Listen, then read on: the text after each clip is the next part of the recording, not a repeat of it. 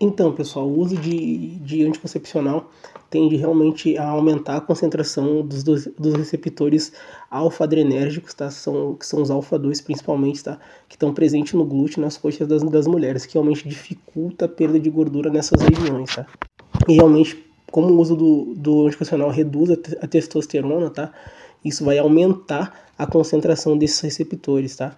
E o anticoncepcional, o anticoncepcional realmente ele, ele cria um ambiente hormonal totalmente desfavorável para uma mudança de composição corporal, né? O que dificulta o ganho de massa muscular e realmente dificulta a queima de gordura, tá?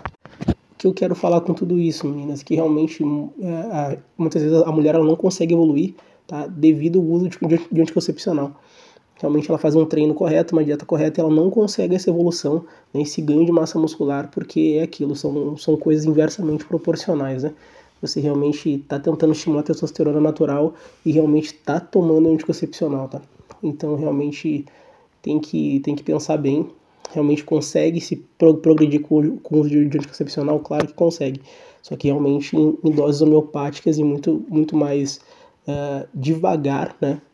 Do que realmente uma mulher que não usa né, o, o anticoncepcional. Tá bom, meninas? Fique esperto, mais uma dica do coach. Valeu!